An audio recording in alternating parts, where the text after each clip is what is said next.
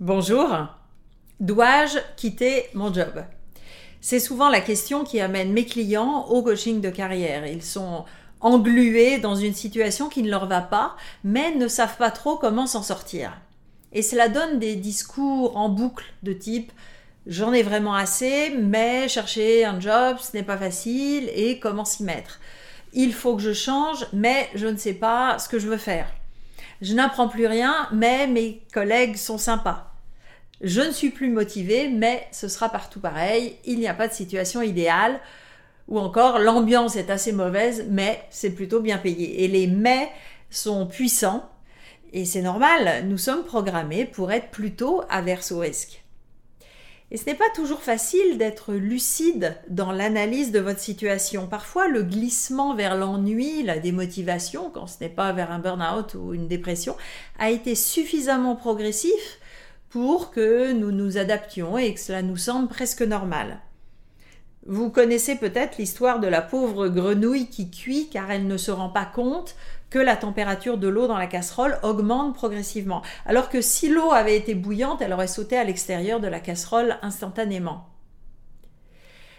D'où l'importance d'être attentif à trois indicateurs principaux. Euh, commençons par le plus urgent quand votre corps souffre. Votre meilleur allié, c'est votre corps et faites-lui confiance.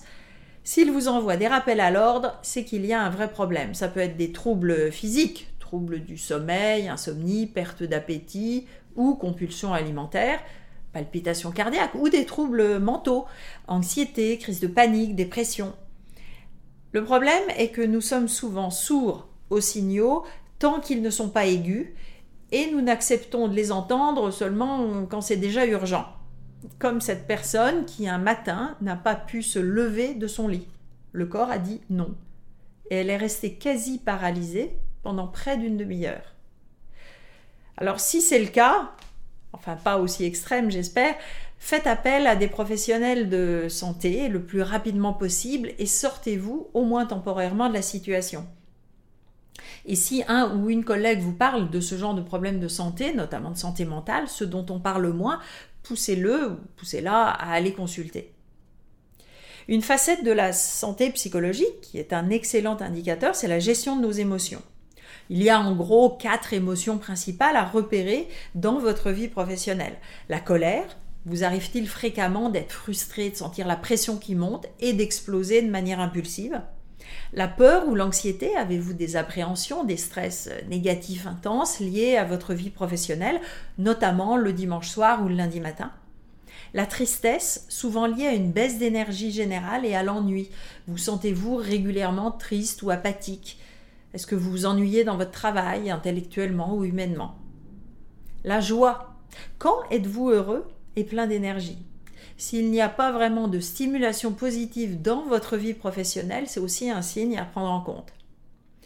Parfois, j'ai eu aussi des clients qui vivaient avec une sorte de honte de travailler pour certains employeurs ou dans certains domaines, ou de la culpabilité de cautionner certaines méthodes, mais c'est plus rare. Une émotion plus complexe mais intéressante aussi, même si c'est plus difficile à se l'avouer, c'est l'envie ou la jalousie. Comment vous sentez-vous quand quelqu'un vous parle de sa vie professionnelle épanouie et tellement intéressante? Donc si vous réalisez que vous avez beaucoup d'émotions désagréables et peu d'émotions agréables dans votre vie professionnelle, il faut passer à l'action. Troisième indicateur, votre motivation et votre niveau d'énergie et à chaque fois la situation actuelle et son évolution récente. Si je suis plutôt du style lent et râleur le matin, et que ça a toujours été comme ça, disons que c'est votre caractère. En revanche, euh, si vous êtes plutôt de nature pinson joyeux le matin et que vous avez noté dans les derniers mois que votre belle énergie avait disparu, c'est un signe à prendre en compte. Et c'est aussi le cas durant votre journée de travail je regarde ma montre, je procrastine, ou je suis peu efficace dans mes tâches, je fais des pauses de plus en plus longues. Et aussi, votre semaine de travail semble devenir une attente insupportable du vendredi soir ou des vacances.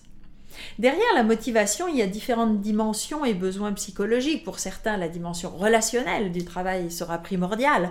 Pour d'autres, celle du sens, du pourquoi de leur action. Pour d'autres, la routine et le fait de ne plus rien apprendre est insupportable. C'est notamment ce qu'on va analyser en coaching de carrière.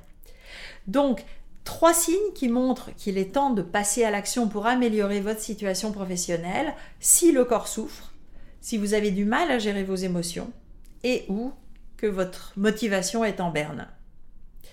Alors, attention, passer à l'action ne veut pas forcément dire tout larguer et démissionner du jour au lendemain.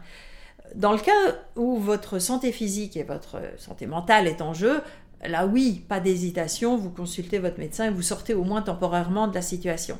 Mais dans des cas moins urgents, c'est le moment idéal pour réfléchir à votre situation professionnelle et à ce que vous voulez faire de votre vie professionnelle. Vous êtes en poste, pas de pression, et ces quelques semaines pour clarifier votre projet professionnel sont une occasion idéale. D'ailleurs, parfois, ça a des effets inattendus en remotivant la personne dans son job actuel. J'ai des clients qui ont réalisé que leur frustration générale était liée à un événement bien précis qui avait ensuite pollué toute leur vie professionnelle. Une remarque péremptoire de leur supérieur ou d'un collègue, un, entretien d'évaluation qui s'est pas bien passé, un manque de reconnaissance ou un événement dans l'entreprise qui a choqué des valeurs importantes pour la personne. Et ensuite, tout a été interprété via ce filtre. Ils ne m'aiment pas, ils s'en foutent de ce que je fais. Tous des nuls. Nous sommes très forts pour la lecture de pensée si vous partez avec des a priori, vous allez filtrer la réalité pour favoriser ce qui conforte euh, vos croyances. Donc parfois juste se poser, comprendre ce qui vient de vous et ce qui vient des paramètres externes peut vous aider à voir les choses de manière différente et éventuellement à repartir d'un nouveau pied. Je me souviens d'un client en coaching qui a changé de perspective sur une situation qu'il considérait comme arbitraire et injuste. On a discuté avec les parties prenantes et le nœud s'est dénoué et sa motivation habituelle est revenue et s'est remis à bien dormir. Cependant, si vous avez réalisé que la situation n'est pas acceptable pour vous et que vous voulez changer, à vous d'être stratégique en fonction de l'ampleur du changement que vous souhaitez effectuer, en fonction de votre besoin de sécurité, de votre situation financière. Il y a des cas où il vaut mieux se hâter lentement. Notamment dans le cas d'une reconversion professionnelle, ça prend du temps définir vos objectifs, tester des options, recommencer. Parfois, il faut bâtir de nouvelles compétences, faire des formations complémentaires. Il vous faudra certainement euh, vous reconstruire un, nouveau réseau professionnel. Ça peut prendre un, deux, trois ans avant que tout roule. Donc, même si c'est frustrant pour vous de ne pas aller aussi vite que vous le souhaitez, une transition graduelle peut vous éviter bien du stress dans ce parcours.